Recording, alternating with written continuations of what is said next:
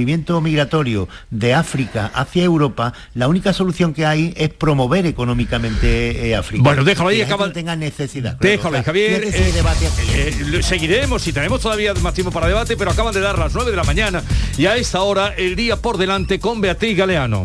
La actualidad, buenos días, pasa hoy por Cádiz. Se celebra el Consejo de Gobierno que sale de San Telmo para hablar de asuntos de interés para la provincia, entre ellos la solicitud al Estado de un proyecto estratégico para la recuperación y transformación económica, el denominado PERTE, vinculado a los fondos europeos para la industria naval que afectaría de lleno a Puerto Real. Seguimos hoy un día más pendientes de la pandemia y su evolución. La Organización Mundial de la Salud cree que la variante Omicron puede suponer el fin de la pandemia en Europa y que el 60% de los europeos se habrá contagiado antes de marzo. Aquí en Andalucía hoy comienza la vacunación de la tercera dosis para quienes tienen 38 y 39 años. Esa franja de edad se va a ir reduciendo a lo largo de la semana. Hoy llegan 500.000 vacunas de Moderna a nuestra comunidad. Este lunes el mundo sigue mirando a Ucrania.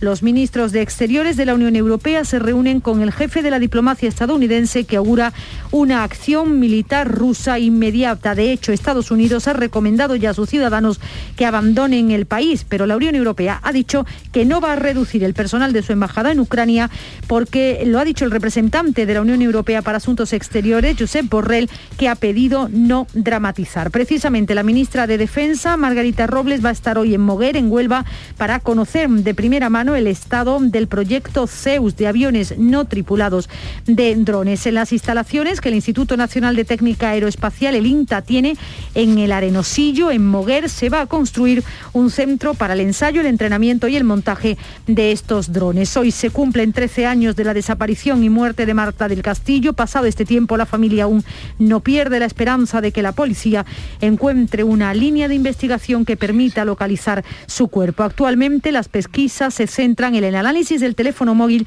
de Miguel Carcaño, único condenado por el crimen en una causa separada que lleva al juzgado de instrucción número 4 de Sevilla.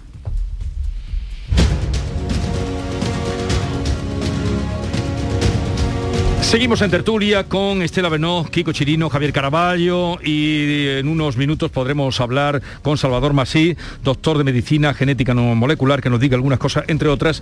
Eh, ¿Qué le parece ese informe que ha sacado hoy tu periódico, Estela, de que un laboratorio de Wuhan creó ocho virus, dos infecciosos para el ser humano?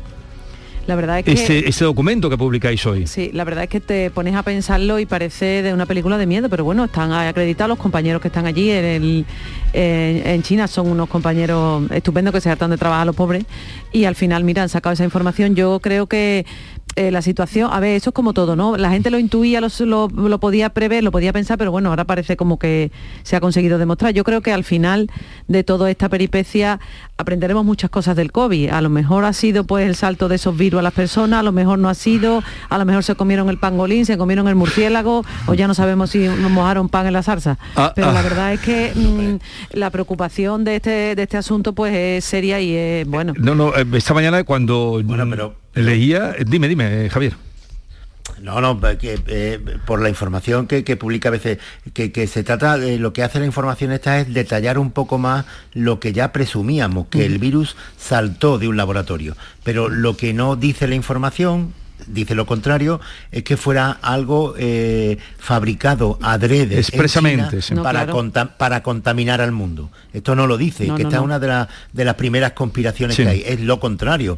es un laboratorio con, con unos índices de seguridad y de protocolos de seguridad muy alejados de, la media, yo creo que son de, los últimos que, que, hay, por eso la resistencia de China, que se supiera exactamente cómo se trabajaba ahí, porque se estarían incumpliendo todos los protocolos de seguridad y en, en la experimentación para luchar contra las pandemias, que es algo frecuente en los países del este, en la experimentación con virus para luchar contra la pandemia es cuando el virus salta al ser humano, porque salta en el mismo laboratorio. Pero eh, atención negacionista, atención conspiradores, no se quiere decir para nada que en China se fabricara un, virus, un virus adrede para contaminar el mundo. Esto no es verdad.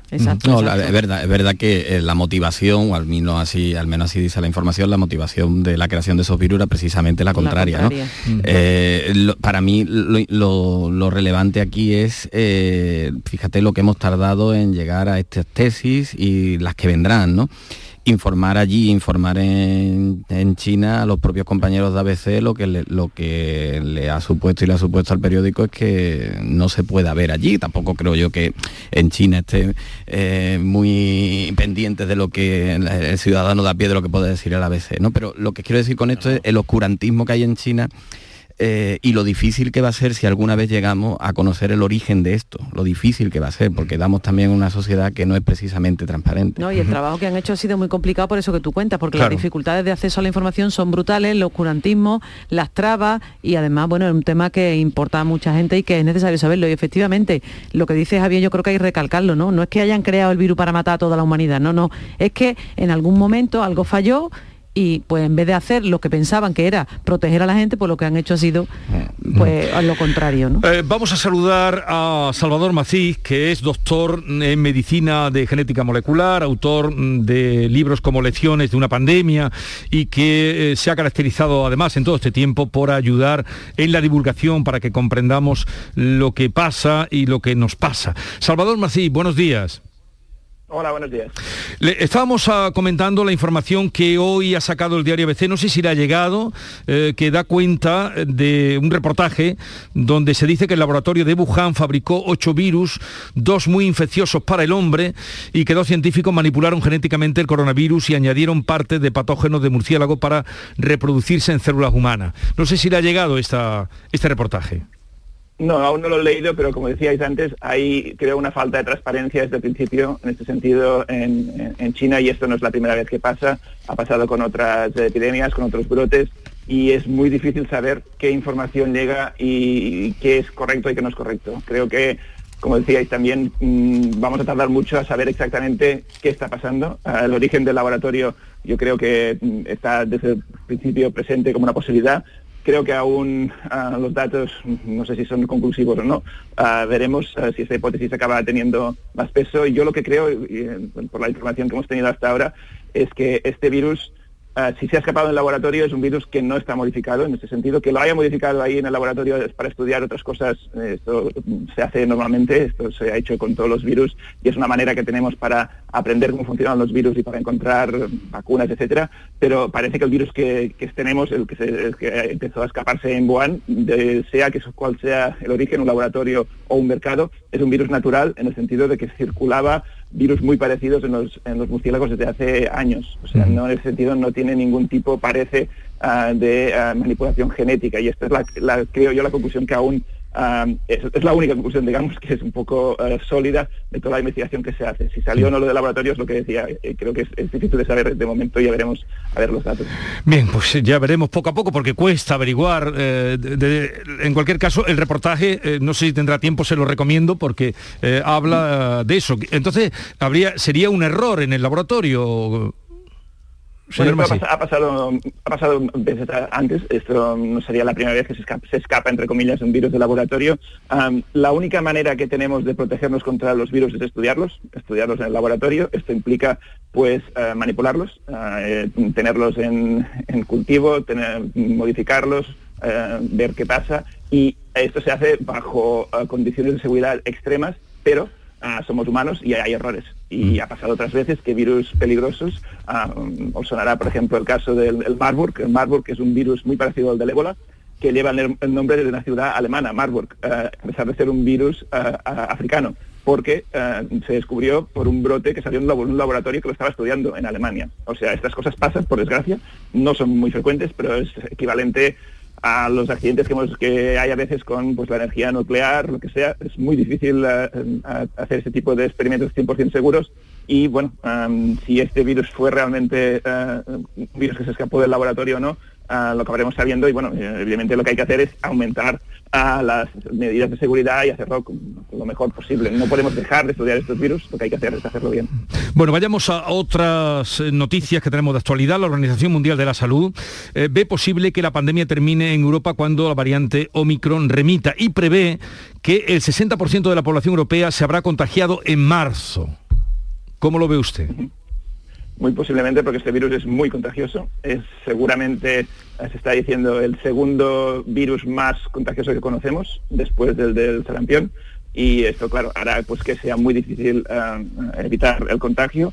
y esto implica, tiene, un, tiene un lado negativo, que es que habrá, estamos viendo ya un número de personas que acabarán en el hospital, pero también habrá mucha gente que quedará ah, inmunizada contra este virus ah, gracias a esta infección. Esto es positivo porque impedirá pues, la circulación del virus, combinar esta inmunidad, digamos, natural con las terceras dosis hará pues que quede menos espacio para que el virus siga contagiando y esto a la larga tendría que, ir bien. Ah, si esta será la última ola o si no habrá más variantes o si a partir de ahí tendremos la pandemia controlada, creo que es un, poco pronto para decirlo, pero sin duda mm, yo creo que el escenario va a ser este año que de cara a primavera, verano, vamos a conseguir reducir mucho los contagios y la clave será si lo sabremos mantener así en octubre o cuando vuelva pues el, frío, vuelva las escuelas, vuelva el trabajo, uh, volveremos a ver olas o no, ahí será creo un poco la clave para saber si ya hemos controlado o no la epidemia. Pero claro, también será porque habrá una inmunización general, si estamos todos en el 60% o más.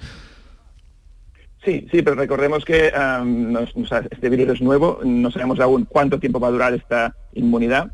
Inmunidad, recordemos que hay como dos tipos principales de protección contra el virus. Una es la infección por sí misma y la otra son los casos graves del virus. Entonces, contra los casos graves estamos ya bien protegidos y cada vez hay menos gente ah, que acaba en el hospital y esto es positivo y seguramente esto seguirá así durante muchos meses pero la primera parte, la, protección contra la infección, no sabemos cuánto tiempo dura. Y hemos visto, por ejemplo, que con las dos dosis de vacuna no es suficiente contra la Omicron, ah, hace falta tres. ¿Cuánto tiempo nos protegerán estas tres dosis contra esta infección? No lo sabemos. ¿Cuánto tiempo nos protege la inmunidad natural? No lo sabemos.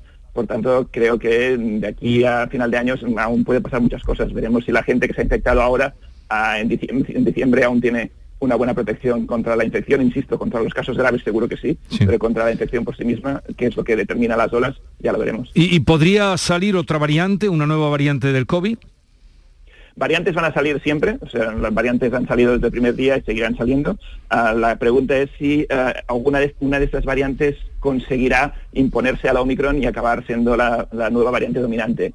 Yo lo veo poco probable, pero no es imposible. Ah, una variante que mm, superara a la Omicron tendría que ser una variante muy, muy contagiosa, mucho más que, la Omicron para poder ganar terreno y ya, decíamos que la Omicron es uno de los virus más contagiosos que existe, por tanto va a ser difícil que aparezca uno más contagioso, pero bueno, mm, los virus mutan, no, se sabe.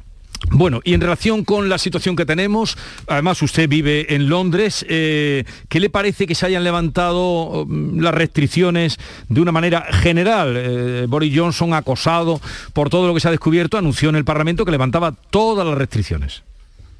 Bueno, es un poco la, tónica que sigue el Reino Unido desde, el principio. yo creo que son, es prematuro este, tipo de, reacciones. Ah, creo que hay que es, mejor ser prudente y creo que el Reino Unido ha pagado un precio muy alto en, mortalidad y en casos graves por hacer esta práctica de, no, hacer nada, de no poner restricciones. Creo que es mejor ser prudente, por lo menos mientras dura esta ola. Cuando la ola baje ya podemos hablar de si, de si hay que volver un poco a relajar las restricciones, pero veremos cómo funciona, pero yo creo que aún, aún es pronto para hacer, tomar este tipo de decisiones. Bueno, el, Consejo también en Europa eh, ha anunciado que el martes eh, va a renunciar al mapa de riesgo y restricciones entre los países miembros. ¿Qué le parece esa medida que va a tomar mañana martes en la Unión Europea? parece que eh, lo que pasa en Europa es este, el problema que tenemos es que cada país va un poco a la suya y no ha habido una coordinación central en ese sentido. Obviamente cada país tiene que adaptar las normas a, su realidad epidemiológica de cada momento, pero claro, mm, Europa está abierta en ese sentido. Ah, circulamos de un país a otro y por tanto tiene que haber algún tipo de supervisión o de organización ah, general que nos permita controlar este, este, tipo de situaciones. A este yo creo que sigue un poco esta idea, mm, eh, la tendencia que se está viendo en Europa de todos los países por separado, como decíamos Reino Unido al, frente, a esta, esta, idea de ir mm, pues cada vez, cada vez más aceptando que mm, bueno un tipo un, número mínimo de, víctimas que, tenemos que o sea intentar hacer vida normal con el con el, nivel de circulación de virus que tenemos. Como decía antes me parece un poco pronto. Yo seguiría siendo un poco restrictivo durante por lo menos unas, unas semanas más hasta que baje el pico pero veremos veremos cómo va. Y cree usted que en torno a las cuarentenas debería haber un criterio único creo que es positivo que las cuarentenas se adapten a, cada momento, pero lo que pasa es que el criterio que estamos usando ahora es un criterio que no, que no se basa tanto en la evidencia científica, sino más en la necesidad social de reducir al máximo el tiempo. Los datos ah, sobre el contagio de Omicron, que se han sabido desde hace pocas semanas, porque esto, es, como decíamos, es un virus muy nuevo, dicen que el pico de contagios ah, por Omicron se da a partir del, del, quinto sexto día de contagios y que sigue siendo contagioso hasta el noveno décimo día. Claro, hacer recortar las cuarentenas para que sean solo de siete días es arriesgarse un poco. Y creo que en general toda la Europa tendría que tener ah, la misma, el mismo protocolo y basado sobre todo esto en, la ciencia. Es ah, correr estos riesgos, creo, eh, especialmente en pleno pico, creo que quizá no es lo, mejor. Salvador Masí, doctor de Medicina de Genética Molecular, gracias por estar con nosotros. Un saludo desde Andalucía y buenos días. Un placer y hasta la próxima. Adiós. Sí, hasta la próxima porque habrá que volver a él para aclarar cosas. Bien, ahora comentáis, ¿de, qué te ríes, Chirino? habrá que volver, habrá que volver. Habrá que volver. Habrá que volver, qué, remedio, qué remedio. Habrá que volver. a, mí me ha parecido muy sensato las cosas que ha dicho. Lo que pasa es que, claro, yo en realidad, eh, como todos saben más que yo, todos los expertos que escucho hablar de coronavirus les doy crédito, ¿no? Y después hay unos que aciertan más y otros que aciertan menos. Es que, eso es lo que pasa, que el problema es que estamos viviendo la pandemia y investigando a la vez y entonces eso es muy complicado porque no pueden ir. Pero por ejemplo, lo que ha dicho de las cuarentenas, lo que eso tiene toda su lógica. Yo, lo veo lógico y mm. razonable. Yo no comprendo cómo de pronto son siete días de un día para otro. Es que, mm, que yo a mí me ¿Siete y cinco? De repente era una, eran diez días y de diez días no te podías salir del cuarto y justo al día siguiente dicen no son siete. Ah vale y ahora de pronto son cinco. Entonces y al final qué pasa pues que nos estamos contagiando todo. Al final va a tener razón el consejero. El 80% ha pasado el bicho. Todos contagiados y, un camino o por otro. Y, luego Londres, eh, bueno, Londres, Reino Unido, con Boris Johnson que levanta todas las restricciones. Un momentito, que tenemos todavía varios asuntos que hablar con Estela Benoz, Kiko Chirino y Javier Caraballo. En Canal Sur Radio, La mañana de Andalucía con Jesús Vigorra. La vida es como un libro y cada capítulo es una nueva oportunidad de empezar de cero y vivir algo que nunca hubieras imaginado. Sea cual sea tu próximo capítulo, lo importante es que lo hagas realidad. Porque dentro de una vida y muchas vidas, ahora en Cofidis te ofrecemos un nuevo préstamo personal de hasta 60.000 euros. Entra en cofidis.es y cuenta con nosotros. Si eres de los que juega los rascas de la 11, en nombre de las personas con discapacidad que hay en este país, te voy a decir una cosa. Bueno, dos. Bien jugado. Porque cuando juegas a los rascas de la 11, haces que miles de personas con discapacidad sean capaces de todo. A todos los que jugáis a la 11, bien jugado. Juega responsablemente y solo si eres mayor de edad. En cofidis.es puedes solicitar cómodamente hasta 60.000 euros, 100% online y sin cambiar de banco. Cofidis, cuenta con nosotros. Canal Sur Sevilla. En Telecable Andalucía te ayudamos a conectarte. Puedes llevarte tu fibra de un giga a 16,90 euros. Incluso acercarte a tus seres queridos de forma ilimitada o ver tus películas y series favoritas desde 4 euros al mes. Pero lo más importante para nosotros es hacerte sentir como en casa. Visítanos en telecableandalucía.com. Conectarse está al alcance de todos. Plan contigo de la Diputación de Sevilla para reactivar la economía y el empleo en toda la provincia. 370 millones de euros en empleo e inversión. Contigo con un 85% de gestión directa desde los ayuntamientos, 130 millones de euros para empleo y apoyo a las empresas, para formación y programas de empleo directo, 240 millones de euros para, entre otras inversiones, 85 millones para obras locales, 33 para servicios públicos, 16 millones para la reactivación de la cultura y el deporte, más de 20 millones para financiación de programas europeos y mucho más. Sellado de vertederos, fin de obras de casas consistoriales, vehículos de limpieza viaria, Plan Contigo. 370 millones de euros en empleo e inversión. Diputación de Sevilla.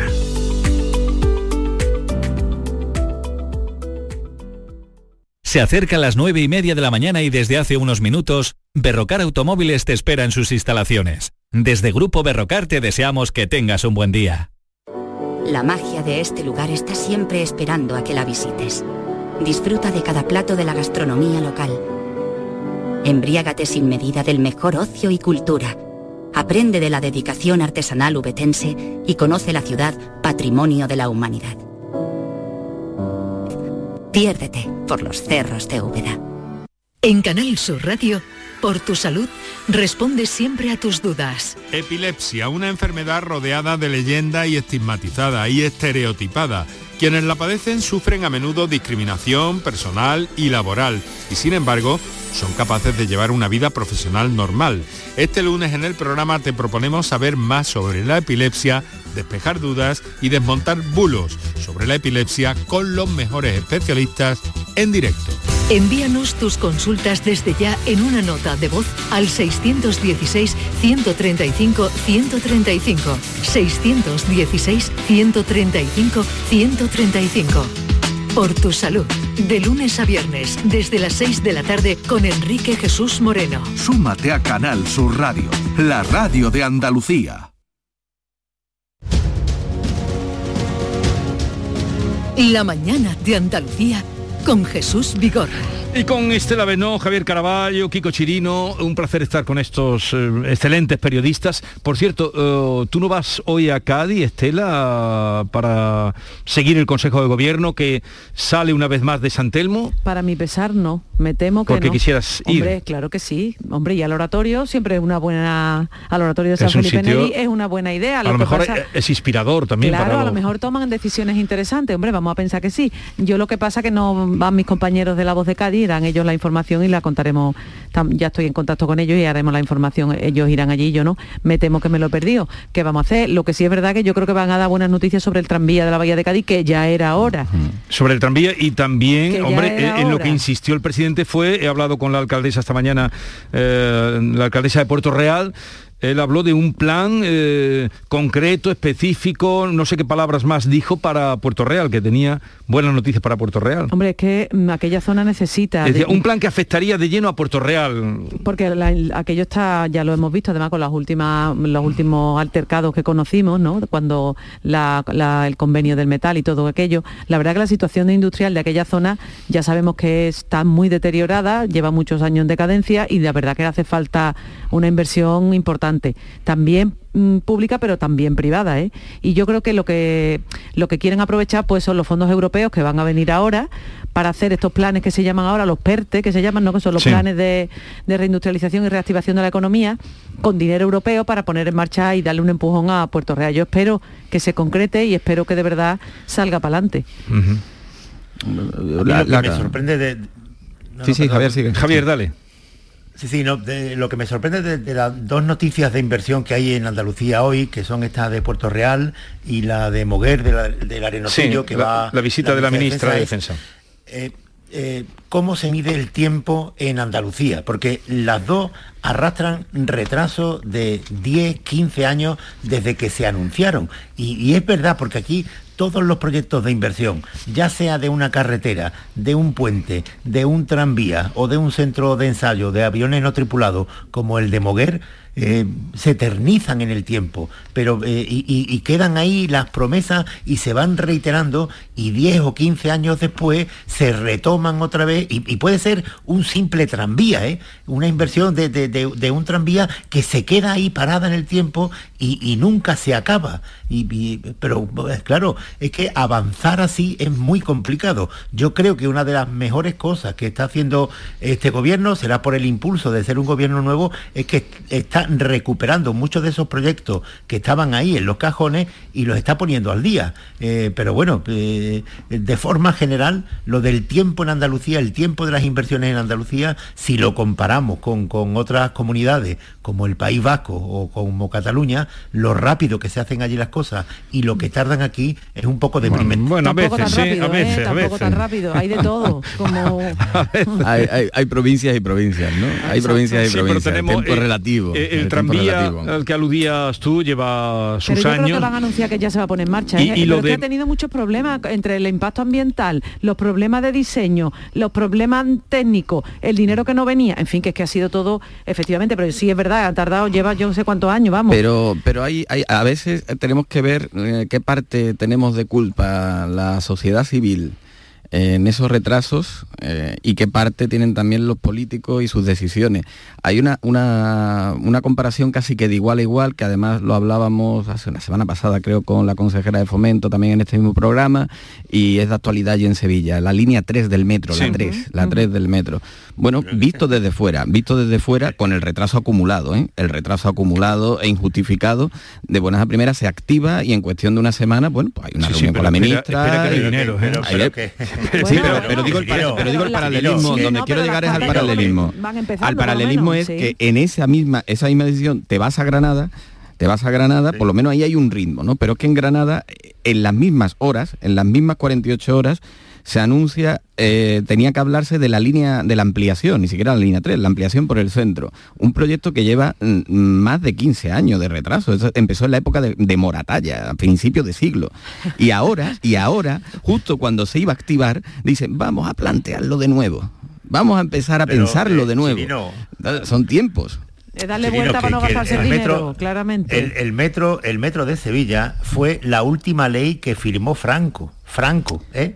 Francisco Franco, fue la última ley que se firmó y todavía eh, está por, hacerlo, porque lo que hay en el metro de Sevilla es una sola línea, que no es exactamente tampoco un metro, es como una especie de metro de Tamagotchi, porque es una cosa muy pequeñita, nada que ver con, los metros que hay por el mundo, y ya te digo, son 40 o 50 años de retraso, pero es que todavía más antigua es la línea ferra eh, Algeciras-Bobadilla, que, es una ley que tiene más de un siglo. O el tren del puerto de Motril, que es el único puerto sin tren y que lleva más de un siglo de promesas. Yo creo que la, el tiempo de, las inversiones en Andalucía se mide de una forma distinta. veremos, En cualquier caso, el metro, el metro es de finales del 19 esa. ¿eh? El, metro Tamagotchi que tú dices, pero que está demostrado que eh, mm, la gente lo solicita y que la gente lo demanda y que lo utiliza. Pero por supuesto. Eso está demostrado que, se necesita. Pero pues, claro, pues claro, que, sí. Y, mientras más llegue más a más barrios, como es la línea 3, que, que lo que pretende precisamente llegar a los barrios que están más lejos, más periféricos del centro, pues más se usará, claro, porque hay mucha más mm. población allí, es lógico. Pero que el que haya visto el metro de, París, el metro de, Madrid, ves el metro de Sevilla y, si te vas a Europa ya se te y, y el de Bilbao, por ejemplo, de alguna ciudad más pequeña que, que la nuestra y que las ciudades andaluzas. Pero el de Granada no te quejes que ese sí que tiene dinero. Eh, ese tiene dinero, es mucha, una partida muy inferior, pero está, es el único que está contemplado por fondos europeos, evidentemente. A, ver, una, una cosita ya que os iba a decir. Oh, por cierto, mm, ¿habéis hablado alguno con Juan Marín, eh, resultado de, Fitur, que lo hemos visto todos los días, muy presente, muy contento? Yo no he, tenido oportunidad, a ver si hoy en el Consejo de Gobierno da algún dato de, hoy comparecerá. de cómo da, de cómo ha ido Fitur. Yo espero que bien, espero que haya servido para algo, tanto esfuerzo, tanto dinero que se ha gastado andando Lucía, la verdad que las imágenes que hemos visto... La Plaza de la Alegría. Las imágenes que hemos visto eran muy bonitas, ha habido mucha gente, pero eh, eso se tiene que, traducir en la gente que venga, ¿no? Y que lo, se gaste el dinerito en, en todas las ofertas. Dime, dime. Te la tenía te la tenía guardada porque sabes cuál ha sido el reclamo de las Islas Canarias en Fitur ah, sí, yo me acordé me acordé me acordé de ti me acordé de la, de la, ministra Reyes Maroto lo he visto sí sí, claro pero se ha apagado no cuando estaba en plena ebullición aquello bueno cuéntalo para los oyentes. A ver cuéntalo Javier el reclamo de las Palmas Sí, sí, la imagen de las Islas Canarias en, Fitur, la Feria del Turismo, ha sido La Palma. Y todo eso surgió porque eh, una polémica nacional porque la ministra de Turismo dijo aquí en este programa que, eh, la erupción, de, la erupción del volcán de La Palma podía ser una oportunidad para el turismo en las Islas Canarias y se la criticó muchísimo. se la criticó. Yo dije, yo dije que me parecía muy razonable lo que estaba diciendo porque eso es a lo que aspiraban los, palmeros y eso es lo que podía ocurrir y eso es lo que ha ocurrido. Y lo, dijo el 20 de septiembre. Pero, pero claro, ¿tú, también ese día? estaba ese día y yo, y yo, fui una de las que la critiqué y lo insisto en ello. Estaba Caraballo y me parece que estaba, no sé, creo que estaba África Mateo también. Creo que estaba porque sois unos oportunistas. No, porque no, no, no, al revés, al revés, Javier, la critiqué y, insisto, no, no, no, insisto, vamos a ver, es que ese no era el día ni era el momento ni era la oportunidad. Con la con el, volcán en plena erupción, la gente perdiendo sus casas. Era la ministra de Turismo. Que me parece muy bien, claro que era la ministra de, Turismo. y lo que dijo se ha y en ese momento, que sí, ahora. Pues en ahora, ningún momento dijo a esta gente no hay que atenderla. No, por supuesto que no. Eso vayamos todos allí. Mira, Javier, la clave de que ella... una ministra una metedura de pata como de Garzón. Lo diga el ministro que es muy evidente. Eso es. Dijo algo que es muy evidente, que el turismo de volcanes existe. Que sí, el turismo de volcanes existe. Y eso fue lo que dijo. No, no, pero el turismo de volcanes existe y cuando está un volcán en plena erupción es cuando se, se, hay más interés por ahí ese turismo de volcanes. Puedo, no cuando, cuando está apagado a ver, Javier, no, vamos a ver, no. Efectivamente, el turismo de volcanes existe. Efectivamente, si La Palma aprovecha ahora el volcán para, para atraer a la gente, maravilloso, fenomenal. Pero en aquel momento, el 20 de septiembre, en plena ebullición y en plena erupción del volcán, con un problema grandísimo, primero de seguridad y después de angustia de todas las personas que estaban allí, no era el momento. O sea, tú vas a hacer una foto de la tragedia de los demás, es que, es muy fuerte. Claro, cuando había gente que lo que temía que perdiera que, se perdiera en su casa. Claro que sí. Ahora que, la ministra de Turismo, ahora que la ministra de Turismo ponga dinero ayude, colabore y fenomenal. Y todos los que puedan que vayan a La Palma a ver el volcán y cómo ha quedado. Pero el momento no, era ese la ministra de Turismo en ningún momento, eh, ningún momento minusvaloró el problema de seguridad ni el problema que estaban teniendo allí no, dijo que fuéramos de foto. en La Palma. Lo que, lo que sí hicieron, sí, sí, no, no, no. Lo que dijo que existía un turismo, no, existía, a ver si vamos a tener que eh, reclamar otra vez el comodín de Portilla para que ponga las declaraciones. yo, la pregunta fue, ministra, ¿me está usted hablando de turismo de volcanes? y ella dijo, empezó a, contar las excelencias del turismo de volcanes. Y después tuvo que rectificar bueno, bueno, bueno, pero, pero, si, lo que dijo la ministra, lo que dijo la ministra puede tener eh, eh, sentido, puede tener razón, el momento puede, es el inoportuno. A mí lo que me llama más la atención es que haya políticos que cuando también disimulan los políticos lo que realmente piensa, por ejemplo en campaña, después, al final, en el momento más inoportuno, sean tan sinceros y digan lo primero que se le pase por la cabeza. Esa sinceridad tendría que ser en otro momento. Claro, pero que, la metedura de pata de la ministra por decir eso, con toda la razón del mundo, en ese momento es una metedura de pata, igual que, eh, aunque tuviera razón. Ahora la gran embajadora del turismo volcánico. Bueno, que se gaste el dinero y que la gente vaya allí. vosotros pero que no, pasa nada por si, oye, no, nos equivocamos, o sea, no pasa nada. Yo no, pero si es que, amame, yo, yo no creo que no, la que se equivocó pero, fue ella. Has ido, pero has ido ya, Javier, a ver el turismo de volcanes, allá La Palma. Yo estuve ya en, Canarias, estuve en, noviembre, pero que, que eh, os va a pasar como, como Pablo Iglesias, que dice esto de, ahora que no estoy en política voy a decir la verdad. Será chufla. ahora que no estoy en política... nosotros intentamos decir la verdad y escribirla todos los días. Oye, ¿quiénes son los comelechugas? Ni siquiera, ni siquiera ahora que estoy fuera de política voy a decir la verdad. A ver, eh, Javier, ¿quiénes son los comelechugas? Porque la en la manifestación de ayer se habló eh, de los comelechugas, contra los comelechugas. pues no sé si se refiere, vamos, imagino, no no no había visto la expresión esa, pero tal como la de los eh, supongo que agricultores y ganaderos. Sí, porque o sea, a lo mejor se, meten con, con, la gente que eh, eh, está eh, por una dieta más vegetariana que otra cosa, pero en fin, no, no, me parece también una descalificación de, de, trazo grueso. Hubo lechuga contra los lechugas, en fin, no. Pues ¿qué pasa? Que los que cultivan la lechuga no tienen derecho entonces, ¿no? Como la cosa. Es que claro, es que si nos ponemos así, es que, a ver, ya veréis que pronto la, la mete la Real Academia en el diccionario. No, los también, la, lechuga se cultivan en el campo, Una cosita, que estamos aquí muy relajados. Eh, brevemente, porque ya me voy a ir además a, este asunto. ¿Cómo veis eh, la situación también peligrosa, de incertidumbre, tensa de eh, Rusia, Ucrania, Occidente contra Rusia? Yo espero que todo Biden se quede, y sus eh, declaraciones. Yo, como ya sabes que soy optimista, espero que todo se quede en un amago por una cuestión económica por el gas, que al final es lo que a Putin le interesa, ¿no? Yo espero que se quede ahí la cosa y que no llegue a mayores, porque los pobres ucranianos encima están ahí metidos entre unos y otros y al final siempre son los que más los que van a pagar toda esta escalada de violencia. Yo, yo no sé cómo va a terminar, pero ya digo, espero que sea toda una cuestión de tira y afloja por el gas de, Rusia que lo quiere vender más caro. O sea, mover cien mil y pico de hombres, eh, bueno, hombres, no sé si tienen mujeres ellos en el ejército, pero... todo lo que han movido, que estamos viendo en las imágenes, todo eso para, retirarlo sin más. Para, para retirarlo, para la paz. Eh, lo que decía la frase latina, ¿no? Si vis eh, pase para velum. Eso, exacto, pero yo creo que es por dinero, simplemente. Ni paz ni guerra, dinero. sí que esto sí que da para un debate, pero eh, bastante más grande porque las implicaciones y las repercusiones de todo esto, eh, yo, yo las contemplo en tres fases. Hay una de, eh, interés local, que es la de anexión de, Rusia a, Ucrania, que esto viene de antiguo, porque Rusia nunca ha asumido que, Ucrania se aproxime más a la Unión Europea y a la OTAN que, que a Rusia. De hecho, todo esto comienza cuando en 2014 o así hay un primer ministro en Ucrania que es eh, muy prorruso y eh, en las siguientes elecciones las pierde, porque es que los ucranianos lo que quieren es estar más cerca de Europa que de Rusia. Putin reacciona muy mal a todo eso y es cuando invade la península de Crimea, donde tiene una base militar como puede tener Estados Unidos en Rota. Ellos tienen allí la de Sebastopol y aprovecha eso para invadir entera la, península de Crimea, que se la ha quedado desde 2014. Y ahí es donde comienza la tensión, pero comienza por eso porque los ucranianos no quieren estar cerca de Rusia. Ya estuvieron en la Unión Soviética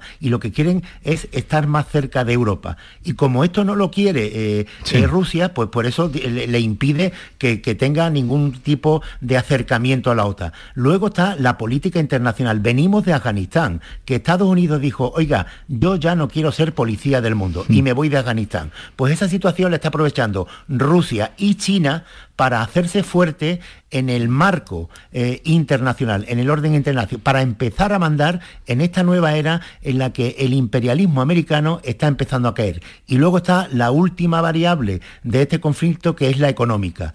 Rusia quiere tener el control del gas en el corazón de la Unión Europea, en Alemania, y cualquier cosa que haga Rusia impidiendo o eh, eh, controlando absolutamente el gas que llega al corazón de Europa, pues son beneficios para ellos y eh, beneficios de dominio económico sobre la Unión Europea. O sea, tú fíjate lo, complicado que es lo de Ucrania. Esto va a llegar, va a llegar a un conflicto militar yo espero que no, pero tampoco está claro. ¿eh? Aquí la que lo tiene muy claro, que es lo que se pone en contraste con, con el papanatismo de los podemitas en España, es la ministra de Exteriores de, Alemania, que, es del Partido Verde, ecopacifista, y ella tiene muy claro que no se puede ceder, además lo ha dicho así eh, literalmente, ni un milímetro de la soberanía de Ucrania. Ella, que es pacifista, ella, que es una líder ecologista en Alemania, tiene un discurso muy claro que no tiene nada que ver con este no a la guerra general de, Podemos que en realidad no dice absolutamente nada. Claro, no, pero sí, sí, ya nos podemos retrotraer, lo mismo a la siguiente recuperan otra vez, no a la OTAN, ¿no? Es que aquí eh, eh, tenemos un momento eh, de crisis que espero que sea puntual, esperamos todo que sea puntual, sobre una guerra y un conflicto que viene, que no es nueva, no es nueva hasta el punto de que ha costado ya, pues creo que más de 14.000 muertos y nosotros, el, mundo occidental o la Unión Europea y Estados Unidos, miramos ahora porque hay una tensión puntual que nos repercute. Y después tenemos otra dimensión que la empezaba a apuntar a ella Javier, que es la dimensión patria, ¿no? Eh, ¿Cómo eh, gestionamos esto aquí? Que al final es lo que vamos a terminar de hablar y es lo que nos vamos a llevar los debates, los debates diarios. Eh, yo creía que ibas a mencionar la foto de ayer, ¿no? De la de Pedro Sánchez hablando por el teléfono, tan, tan ocupado, el teléfono negro con los líderes eh, de la OTAN y de la Unión Con la cartera de presidente del gobierno sí, primera una foto, una foto muy espontánea, ¿no? sí, salió de momento. parafraseando un Dargarín, ¿no? Estoy trabajando cosas que pasan, ¿no? fue, un poco forzado, ¿no? Pero al final yo creo que está haciéndolo bien. La parte del gobierno del PSOE, creo que hasta ahora, hasta ahora no, no está haciendo nada distinto distinto a lo que pueda hacer, que es prestar un apoyo eh, militar en la medida en la que se solicite y estar en el discurso de internacional dominante. Va a comparecer el ministro el martes, no me parece tampoco una demora importante, eh, que podía haber hablado con Pablo Casado si no lo ha hecho, evidentemente sí, y la crisis, la estabilidad del gobierno va a durar hasta que lo que dure en el próximo tuit de Podemos. Pero, pero Brevemente. Una, cosa rápida, todo esto lo tenemos, toda esta escalada y todo esto lo tenemos, insisto, por el gas que llega a Alemania. Es que cuando Rusia invadió la, península de Crimea y se la anexionó por la cara, aquí ni nos enteramos, porque no afectaba, o creíamos que no afectaba al transporte de gas hasta Alemania. Ahora nuestro socio prioritario, Alemania, la Unión Europea, se siente agredida porque le están controlando el paso del gas.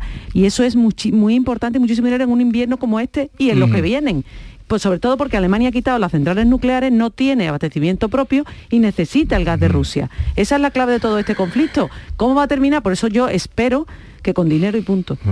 Eh, un placer, Javier Caraballo, Kiko Chirino y mm, Estela Benoz, que tengáis un buen día y una buena semana. ¿Eh? Vamos a intentarlo. Vamos a intentarlo. Adiós, adiós. La mañana de Andalucía con Jesús Vigorra. Ni el challenge del papel higiénico, ni el de la botella. Los retos más difíciles a los que se enfrenta nuestra generación están en la vida real, como el famoso encontrar trabajo challenge o el independizarse challenge. Y aunque para superarlos necesitamos vuestro apoyo, aceptamos el reto. Súmate en aceptamoselreto.com.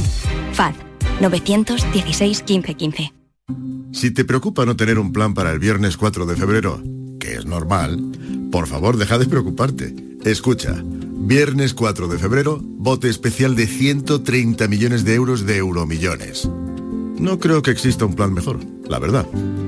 Que no, no te empeñes. Son 130 millones de euros y encima un viernes. Así que deja de pensar. Euromillones, dueños del tiempo. Loterías te recuerda que juegues con responsabilidad y solo si eres mayor de edad. Canal Sur Sevilla, la radio de Andalucía. ¿Buscas un electrodoméstico con golpecito? No compres a imitadores y ven a tiendas El Golpecito. Solo El Golpecito te ofrece electrodomésticos nuevos de primeras firmas con pequeñas marcas o arañazos, hasta un 50% más baratos y con dos años de garantía oficial. Rechaza imitaciones. Tu compra segura y al mejor precio en El Golpecito. Encuentra tu tienda más cercana en tiendaselgolpecito.es. ¿Te está afectando la subida de la luz? Claro que sí. Por eso en Insolac Renovables instalamos paneles fotovoltaicos de autoconsumo con los que podrás generar tu propia electricidad. Y ahora, con la subvención del 40% de la Agencia Andaluza de la Energía, lo tienes mucho más fácil. Entra en insolacrenovables.com e infórmate de las ventajas que tiene el autoconsumo. Insolac, expertos en energías renovables desde 2005. ¿Hay demasiadas palomas en su entorno? Frasur Control, empresa especializada en control de aves en ciudades y zonas industriales, especialmente palomas. Frasur Control utiliza todos los métodos existentes como púas, redes para evitar el paso, servicios de cetrería, etc. Frasur Control, para toda Andalucía. Frasurcontrol.com el resumen de la jornada con la última hora del deporte, la economía y el análisis lo tienes en el Mirador de Andalucía. De lunes a viernes desde las 7 de la tarde con Natalia Barnés. Quédate en Canal Sur Radio, la radio de Andalucía. La mañana de Andalucía con Jesús Vigorra. Terminábamos eh, escuchando a nuestros compañeros de tertulia hablar sobre lo que puede pasar, lo que no puede pasar, tensión al este de Europa y vamos a saludar a Víctor Luis Gutiérrez Castillo, es coordinador del área de Derecho Internacional Público y Relaciones Internacionales de la Universidad de Jaén. Profesor, buenos días. Buenos días. Lo primero, gracias por atendernos. ¿Qué lectura hace usted de lo que está ocurriendo entre Rusia y Ucrania, que es también decir entre Occidente y, Rusia. Eh, ¿Qué puede pasar? Bueno, esto, por una parte, lo que, lo que está pasando es algo que se marca dentro de una estrategia que lleva años eh, en Rusia y que consiste un poco en intentar disuadir a sus antiguas aliadas de la Unión Soviética el caso de Ucrania, de irse acercando a, lo que es el polo occidental, concretamente a la OTAN en la Unión Europea. Es un ejemplo de ello fue la antigua crisis de Crimea del año 2014, bueno, de Ucrania, que dio lugar a la anexión de Crimea por parte de, Rusia, que es un, eso es un acto contrario al derecho internacional, hay que decirlo, ¿no? Es un acto de agresión. Y bueno, en este caso, pues eh, lo que está haciendo Rusia es una advertencia, eh, pues muy, muy seria a Occidente de que deje de coquetear, si me parece decirlo, de expresión, con Ucrania, porque teme un poco ese acercamiento que se le escapa de las manos, ¿no? De Ucrania y, esa, y esa influencia que tenía sobre ella. Pero Ucrania debería ser, aparte de lo que usted ha señalado, y entonces nadie levantó la voz, como pues se anexionaron Crimea y se acabó, pero Ucrania, Ucrania no es un país libre para decidir con quién se asocia, con quién hace negocios. Es que totalmente, es decir, Ucrania es un país libre, es un Estado independiente soberano y lo que está ocurriendo ahora mismo es un es una, una agresión, una violación del derecho internacional a lo que es a la autonomía y a la soberanía de los Estados. Obviamente, cuando se produce el denegamiento de la Unión Soviética, Porque hay estados que nacen libres, nuevos, como el caso de Ucrania, como el caso de Lituania, y que deciden libremente hacia dónde quieren ir. Y algunos de ellos, el caso de Lituania, entró, ingresó en la Unión Europea, y en ese proceso algunos, podríamos decir, algunos de ellos, la mayoría han ido separándose de lo que es la órbita eh, de la antigua Unión Soviética, en este caso Rusia. Y claro, realmente eh, usted lo que acaba de decir es que eh, con la teoría encima de la mesa, Ucrania es un Estado independiente autónomo y puede hacer y debe hacer lo que considere oportuno. O sea que aquí estaríamos esa actitud que tiene ahora eh, Rusia con todo ese despliegue militar en toda la frontera, exhibiéndolo, eh, es una agresión al derecho internacional directamente. Bueno, vamos a ver, eh, la, posición de los soldados de, de, Rusia, Rusia, desde que se anexionó Crimea, mantiene siempre tropas cerca de la frontera de Crimea. Rusia en ese momento, quiero hacer una matización interesante, cuando produjo la anexión de Crimea, lo hizo bajo el argumento de que en ese momento Ucrania era un Estado fallido y que iba a proteger la población rusa que había en Ucrania, que es el 17%. Eh, obviamente, desde entonces mantiene siempre cerca de Crimea pues una serie de, de, tropas que en este momento ha reforzado y ha extendido a otros puntos más allá de Crimea, hasta 114.000 eh, tropas de soldados. Entonces, ¿qué ocurre? Esto teóricamente es, estamos ante crónica de una, de una agresión eh, anunciada según la definición de agresión que da el informe del Comité Especial de Naciones Unidas, la Asamblea General, que hizo una definición en, marzo de 1971, pues establece que es una agresión. Eh, y dentro de esa definición, del artículo 3, pues estaría la invasión o el ataque por las Fuerzas Armadas de un Estado por parte de otro Estado. ¿no? Eh, concretamente, ahora mismo no se ha introducido, eh, Rusia no ha entrado dentro del territorio terrestre, dentro del espacio eh, de Ucrania, pero eh, bueno, pues eh, realmente lo que está ocurriendo es que todo, toda la comunidad internacional está viendo que ese despliegue anuncia eso, y, eso y eso es lo que preocupa. Bueno, días decisivos los que están por venir, pero también quizá aquello que dijo Joe Biden, o, mm, de que cuando se retiraron de, Afganistán no querían ser la policía del mundo,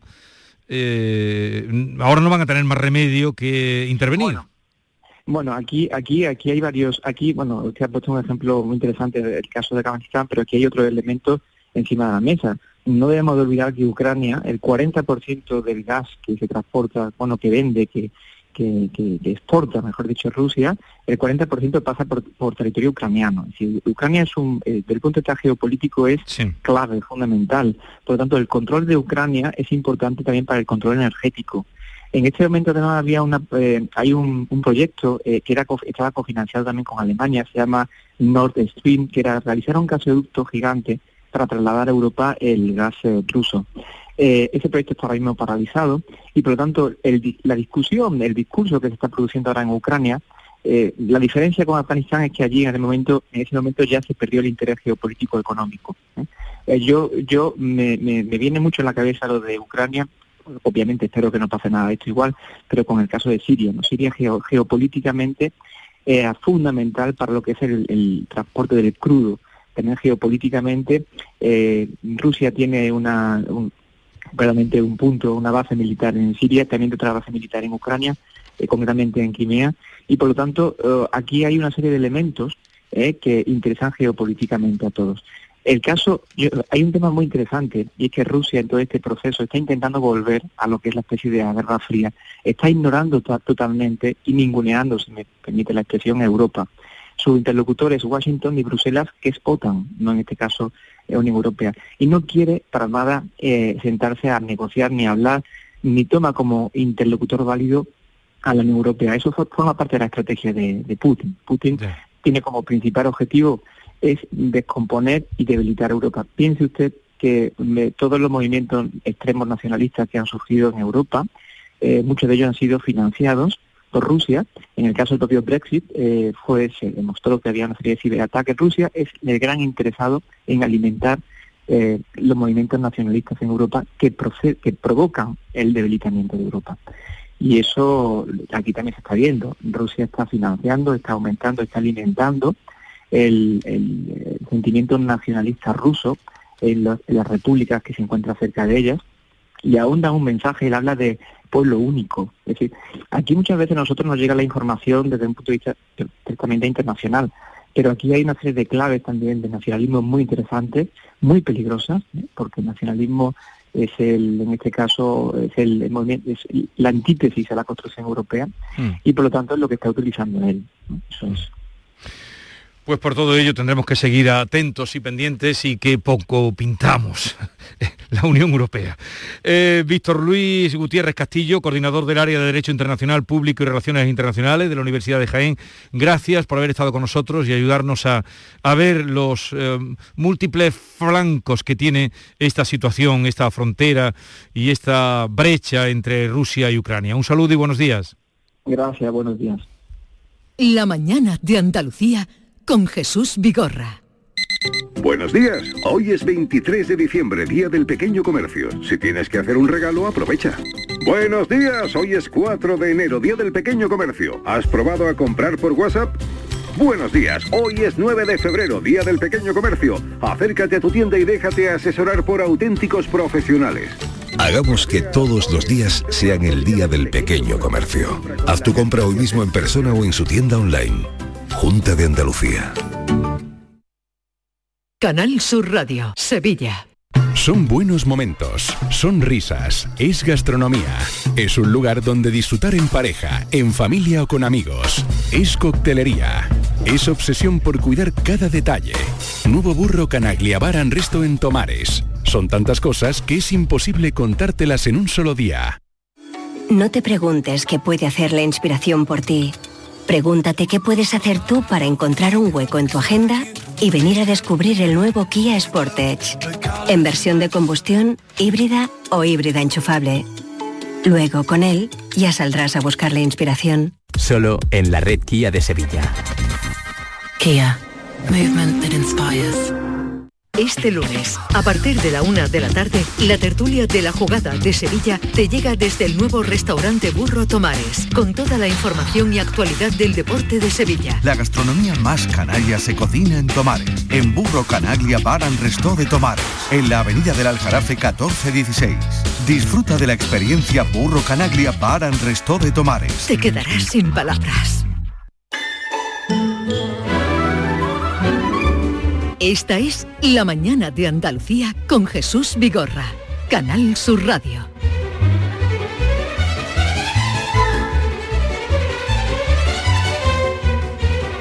Cambio de tercio de compañeros de viaje en la mañana de Canal Sur Radio. Mañana que desde la isla de la Cartuja, donde nos encontramos, está eh, nublado el día, ¿no? Sí, muy nublado, muy, nublado. Sí, sí, sí. Maite Chacón, buenos días. Buenos días, Jesús. ¿qué David Hidalgo, buenos días. Buenos días. Han dicho que puede llover polvo en suspensión. Eh, yo lavé el coche ayer y que mala pata. Llevo dos meses sin lavar el coche. Eso es normal. Tú, sabes, tú eso lo sabes, ¿no? el día que la ley de Murphy. Exactamente. Lavas el coche y llueve. Se va a ensuciar. Ha caído un, litro en Grazalema. Mira, algo es algo. ¿eh? un litro. Con eso vienes tú hoy. Sí, con eso vienes eso es noticia quizás. Es lo que hay. Bueno, sí, ha llovido algo. Bueno, pero puede que llueva hoy por el campo de Gibraltar, ¿no? hoy, ayer estuve viendo. Esta mañana caía algunas gotas por Huelva, me, contaban. Ayer llovió en la, Sierra de, Huel, eh, de Málaga, en Junquera, llovió, en fin. Y impulso positivo. A ver, frase que te traigo hoy, no me dirás que no es bueno el referente. Abraham Lincoln dijo esta frase que hoy quiero levantar los ánimos por ser lunes. ¿Qué es? Lo que importa no son los años de vida, sino la vida de los años. Muy bien. Muy bien, los años de vida, sino la vida que tienen los años. por eso voy a cambiar esta filosofía que tengo yo de contar los días que nos quedan. Hasta no lo vuelvas a no lo hago más. Ahora vamos a vivir la calidad de los pocos o muchos años que tengamos. Impulso positivo que lo pondremos en nuestra cuenta de Twitter. Eh, ¿Quieres eh, saber la que yo he puesto hoy? Sí. Pero eh, yo en la cita del día, no mm, voy a meterme con tu impulso positivo. Dice, la comunicación entre dos partes enfrentadas es el mejor fármaco. La comunicación. Entre dos partes enfrentadas, es, el, mejor, fármaco. Te lo compro. Lo dice un abogado que es el presidente de la Sociedad Catalana de Mediación de Salud. Leí ayer una entrevista con él en La Vanguardia y, me gustó. Digo, la llevo para el programa. Eh, tema del día, que tiene que ver, por cierto, con la edad. La semana pasada conocimos el caso de Carlos San Juan de la Orden, este doctor que ha sido presidente de los urólogos valenciano, que ha sido profesor universitario y, se siente excluido de los servicios bancarios. Lo ha liado, ha hecho una petición en Change .org pidiendo un trato más humano en las sucursales bancarias y, queremos hablar con él. Así que hoy hablaremos con Carlos de la Orden y también queremos preguntarle a nuestros oyentes si se han sentido excluidos por parte de su banco si echa de menos la atención personalizada de la sucursal, si ha cerrado su oficina, Jesús. Si ha cerrado, su, oficina. si se sienten excluidos, qué es lo que ustedes no son capaces de hacer, si se han visto eh, ninguneados. exactamente, En la puerta de su banco, cuando ustedes han ido a pedir eh, ayuda o que le hagan una transferencia o que y le han dicho mm, busca a su sobrino, busca a su nieto. Lo han tratado con paternalismo. Bueno, pues de todo eso hablaremos a las 10 de la mañana. Ya pueden ir dejando mensajes en el 670 940 200 y, nada, será muy bien recibido. Sí, por favor, mensaje breve 679 40 200 de experiencias vividas y lo que piensan ustedes en torno a esta situación. por cierto, ya la petición de Carlos eh, ronda los casi los 400.000 eh, eh, firmas, 370 y, seguirá y, seguirá, seguro que sí. Bueno, a las 10 a las 11 de la mañana, bueno, a las 10 y media vendrá como siempre Arevalo a, a solucionar los problemas de nuestros oyentes y a las 11 de la mañana va a venir Yuyu. Eh, con sus noticias falsas, que hay que adivinar las cuál, yuyu noticias, las noticias cuál de ellas es buena, cuál no. Entonces, eh, ¿qué más? Tenemos unos invitados muy graciosos. Bueno, muy graciosos, son dos empresarios estupendos. Javi y Pichi, eh, de la empresa sevillana Pepe Pinreles, que funcionan desde hace cuatro años. ¿Sabes que en el año 2020 consiguieron su primer millón de euros de facturación vendiendo calcetines? No está mal, ¿eh? Tienen em, una empresa se fabrican íntegramente en Andalucía estos calcetines eh, con personal andaluz y además se han identificado sobre todo porque son calcetines divertidos. Su último hit ha sido el oso de Cádiz. Sí, yo lo tengo, el oso de Cádiz no lo tengo, pero de Pepe Pinrele tengo muchos calcetines. Son muy divertidos. Te levantas un poquito el pantalón y ya está dando la sorpresa. Claro, cruzas las piernas, se te ve el calcetín y la gente siempre a mí me regalaron unos y le tengo mucho cariño. Una vez que fue Charo Padilla a hacer un reportaje, me mandó uno con un torito. Y luego me mandaron otros eh, de, Cruz Campo que había encargado para una Navidad. Los de Cruz Campo eh, eh, los regalaban este año con, comprando la cerveza y hay un montón de gente con esos calcetines. Bueno, pues con ellos vamos a hablar y de su éxito y porque son empresarios y porque son gente estupenda. ¿Y porque han visto lo que otros no, no, hemos visto? Ahí está la diferencia del que lo ve. Vieron, nosotros vimos el osito o el osito para acá, para allá y esto el osito rápidamente. enseguida el calcetín. y, también le podremos preguntar si han tenido que pedir derechos a... ¿A, quién? Pues no sé, al oso a Papagoso. Al oso, al oso blanco. Derecho a Papagoso. Eh, Diego Geni y Norma Guasaul van a pasar por aquí, como siempre, como todos los lunes, que por cierto, acabamos de conocer la noticia, ha muerto Thierry Mugler, el diseñador francés, que fue un icono de la moda en los años 80-90, ha muerto con 73 años por causas naturales en su país, en Francia, así que de Thierry Mugler y de otras historias hablaremos también con Diego un perfume que era Angel, Angel que era de Thierry Mugler. Sí, Thierry Mugler ha hecho muchos perfumes, como todos los diseñadores, pero él fue, eh, tú lo pasas que era muy chico en esa época, pero era eh, hombrera, ¿sabes? Espectáculo en las pasarelas, eran como muy teatrales, porque él venía además del teatro, y era como de los diseñadores de los años 80 que rompieron todas las normas, él era uno de ellos y acaba de fallecer eh, por causas naturales. Así que queremos como siempre participación en el 679 40 200 para hablar hoy de bancos. Vale y sobre todo su relación con las personas mayores que ha generado este movimiento. Hombres del campo, hechos al polvo y a la pena, abandonaron por un domingo, pues nunca festivo en el campo, sus sembrados y granja, sus animales y cortijos, para plantarse en Madrid a gritar que no pueden más, que ya es la hora de que se tengan en cuenta sus reivindicaciones, su situación límite. García Barbeito, que bien los conoce, canta hoy sus reivindicaciones. Querido Antonio, te escuchamos. Muy buenos días, querido Jesús Vigorra. Perversos del campo. Le queda chica la tierra a la protesta del campo. Ha de salir de sus predios a gritar su desencanto, o su ruina, o su olvido, o su frecuente mal pago. Gente de la tierra son las que levantan los brazos, las que levantan sus gritos porque le están apretando campesinos, ganaderos, gente de largos horarios y de extremada faena y de pequeño descanso. Qué mal hace cuando pasa por los caminos de asfalto, entre alamedas de pisos, abriendo brecha en el tráfico. Por bueno que el tiempo sea, siempre hay dolor en el campo.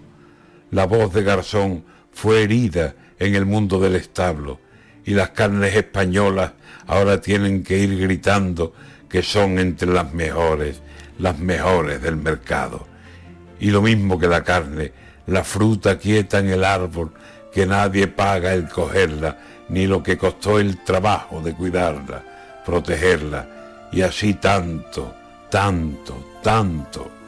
No hay un rincón campesino en la España de que hablo que esté feliz, satisfecha con el plan de los despachos. Sin campo no hay vida, amigos, no hay salud si falta el campo. Y ya está bien de poner entre las ruedas el palo y de cerrar los caminos y de clausurar establos y de ponerle las peras como otras veces al cuarto. Las cerradas oficinas con los suelos encerados, climatizadas, cerradas al más infame trabajo, que se abran y que escuchen cómo gritan los del campo. Por Madrid sí pasarán, porque por Madrid han pasado frentes que exigen justicia para su esfuerzo diario. Que oiga el que tenga que oír y el que haya que andar del paso y dejen vivir en paz en la tierra a los del campo.